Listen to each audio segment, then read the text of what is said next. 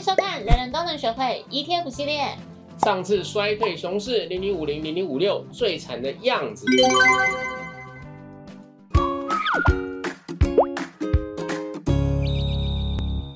Hongo，安装，你身为一个资深台股投资人，你经历过几次股灾？你有学到什么东西可以跟我们分享吗？第一次碰到的小型股灾是一九九七年到九八年的亚洲金融风暴，然后接下来呢，就是真的很恐怖的两千零八年的大股灾哦。两千零八年那次股灾，我真的还蛮害怕，比两千年那次还害怕。两千零八年就是跌到很凶，觉得啊，全世界都要世界末日了，怎么办？怎么办？重点是，是不管股灾有多恐怖，你一定要先活下来。我们今年以来呢，其实台股的大盘，它从年初的万八大关这个一路往下震荡，从最高的一万八千六百一十九点，跌到了最低七月初的一万三千九百五十一点，这中间落差了将近四千七百点。这样说大家可能没什么感觉，但是呢，悠悠觉得股市中有一句话说的没错：做多赚得多，做空赚得快。因为每一次下跌呢，都是咻咻咻的赶进度。这一波呢，从万八到万四，大概只花了六个月的时间。但是二零二一年去年一整年，大盘不过就只涨了三千五百点，加上二零一九年、二零二零年也都是多头年，因此呢，今年对投资人来说真的是非常煎熬的一年。很多人一定会想问，都已经下跌两成多了，这波空头是不是有机会结束？落底了吗？实际上来说呢，啊，悠悠，你这个问题真的很难回答，因为空头一开始呢，都是对于多头的过度乐观的估值做一个修正，那到了修正一定阶段之后呢，接下来会对当时的经济的调整状况，还有跟官方的经济对策的一个互动的结果呢，产生一个变动的影响。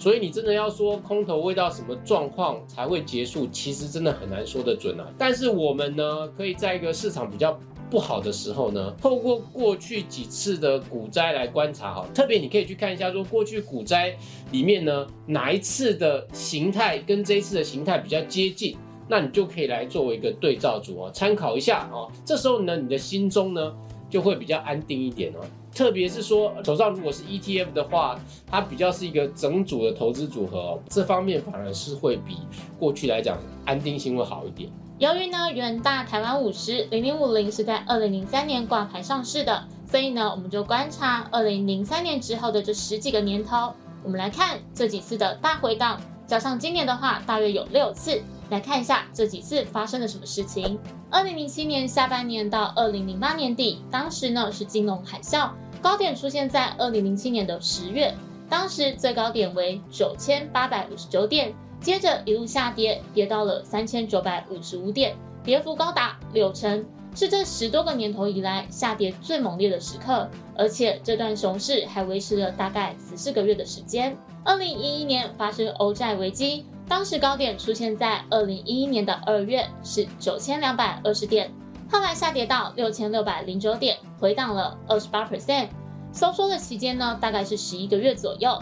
在二零一五年的时候，入股喊出了去杠杆化，当时股市多次熔断，台股也受到了影响。当时高点呢是一万零十四点，出现在二零一五年四月。之后震荡下跌大约五个月的时间，跌幅二十八 percent，来到七千两百零三点。二零一八年中美贸易战高点呢来到一万一千零六十二点，低点是九千三百一十九点。从二零一八年十月到二零一九年一月，大概回档四个月的时间，高低点的落差是十六 percent。二零二零年新冠疫情爆发，从一万两千一百九十七点跌到了八千五百二十三点。下跌大约是三十 percent，不过当时各国马上降息救市，所以只回档了三个月就逼转了。最近一次，也就是今年，美国因为升息缩表，加上市场有衰退的疑虑，所以截至七月十一号，从年初最高的一万八千六百一十九点，跌到了一万三千九百五十一点，这七个月左右的时间，大概回档了二十五 percent。那么这几次的回档，大家手上的 ETF 状况如何呢？啊，我们就以元大台湾五十零零五零，还有元大高股息零零五六来看呢，因为只有这两档呢持续时间是比较久的。那这两档都经历过二零零七年以来的市场多空头，参考价值就比较高。另外呢，这两档 ETF 呢，分别是台湾股市的市值型跟高息型的 ETF 代表，那买的人也多，受到特别的关注，有指标性意义。我们来看图卡，先来看零零五零，我们观察的方式是以大盘下跌的这段期间来看零零五零的表现，从图卡中可以看到，市值型的零零五零，它的下跌期间下跌幅度几乎都跟大盘同步。在两千零七年、两千零八年的金融海啸期间，大盘下跌六成，零零五零也大概跌了六成。当时零零五零股价从七十二点三元跌到剩下二十八点五三元啊！现在听起来觉得好 好想买的价格 啊！现在跌这么多，都还在一百元以上。好，今年以来我们统计到二零二二年的七月十一号，大盘最多回档了二十五趴，零零五零呢，它从一百五十二点四元。跌到一百零八点四五元，回档二十九趴，但是还是在一百元以上。接着呢，我们来看零零五六的状况。我们先看下跌幅度，可以发现零零五六虽然是高股息型的 ETF，但是它回档修正的百分比也是跟大盘差不多的。不过有一件有趣的事情，大家可以注意到，二零零七年回档的时候，大盘的最高点是出现在二零零七年十月，之后呢便一路震荡下跌。但零零五六的最高点反而是出现在二零零八年五月之后才开始下跌，等于大盘开始跌的时候，零零五六反而还震荡走高，等到大盘跌了半年多之后，零零五六才开始下跌，而且二零一一年还有今年都有这样的情况发生。这六次熊市有三次的时间，高股息 ETF 零零五六它都比大盘比较晚开始下跌。概念上来说呢，应该是因为股市下跌初期。因为这类的价值型投资、高股息的商品会有直利率的保护，所以投资人相对愿意持有或甚至是进场。但等到市场跌升，投资人可能会担心赚股息赔价差，或是市场上出现了其他更高直利率的标的，就会开始卖掉手上原本的高股息 ETF。我们来看另外一档很受欢迎的国泰永续高股息，也是这样。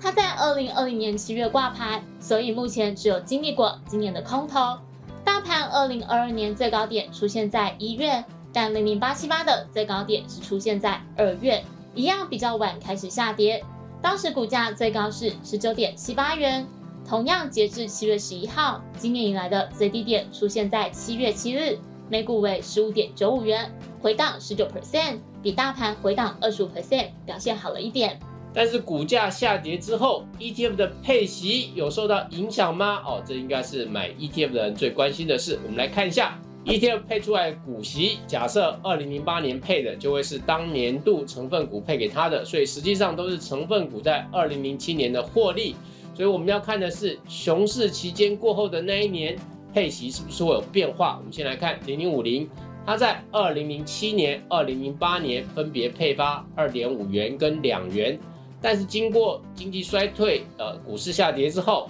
二零零九年的股利只剩下一元。那另外一个小空头，二零一五年的隔年也是股利缩水比较严重哦。二零一五年配发两元，但是二零一六年只配了零点八五元。不过其他次的熊市就看不太出来股息的金额有明显的缩水，甚至还有增加的状况，譬如二零一一年。配发了一点九五元，二零一二年配了一点八五元，二零一八年配二点九元，那隔年配三元，那到二零二零年配三点六元，二零二一年配三点四元。至于今年零零五零合计配息五元，明年还不知道。接下来看高股息的零零五六，二零零七年十二月才挂牌，所以二零零七年、二零零八年没有配息可以理解啊，因为刚好就上来就碰到了空头。但是二零零九年它有配息两元，接着二零一一年熊市配息二点二元，隔年配息一点三元，缩水比较明显。不过后续的配息呢，整体是越来越高。二零一五年配息一元，隔年配一点三元；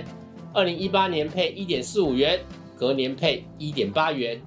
二零二零年配息一点六元，隔年配一点八元。这表示虽然股市碰到了熊市。但看起来零零五六的配息金额并没有受到太大的影响，所以整体来看，从价差的角度而言，今年的回档没有人知道什么时候会落地。但以目前来说，氛围是比较属于经济状况的一个调整，但还是要留意它会不会扩大成全面性的系统性危机？比如像是二零零八年的状况，当时就是由美国的次贷风暴慢慢演变成了一场大规模全球性的金融危机和经济衰退，所以当时回档的时间最长，幅度最大。回档了十四个月，下跌了六成。其余在二零一一年、二零一五年、二零一八年都比较没有衰退的阴霾在，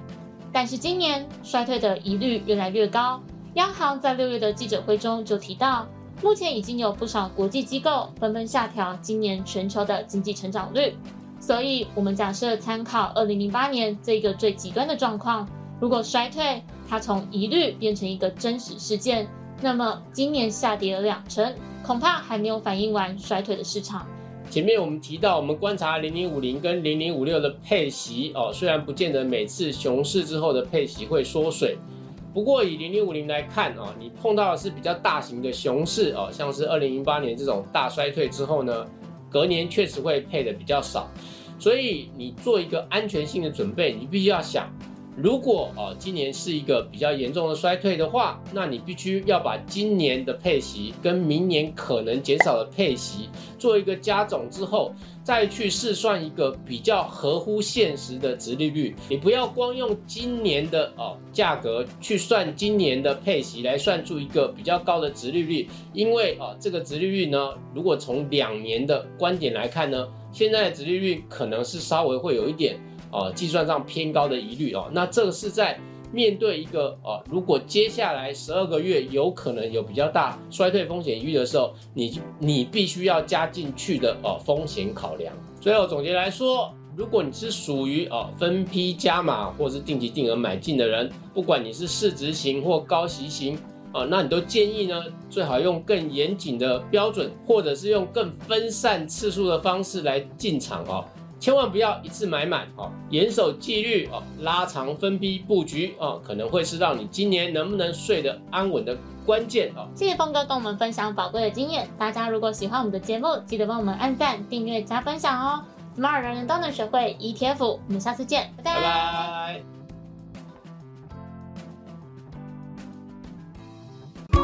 you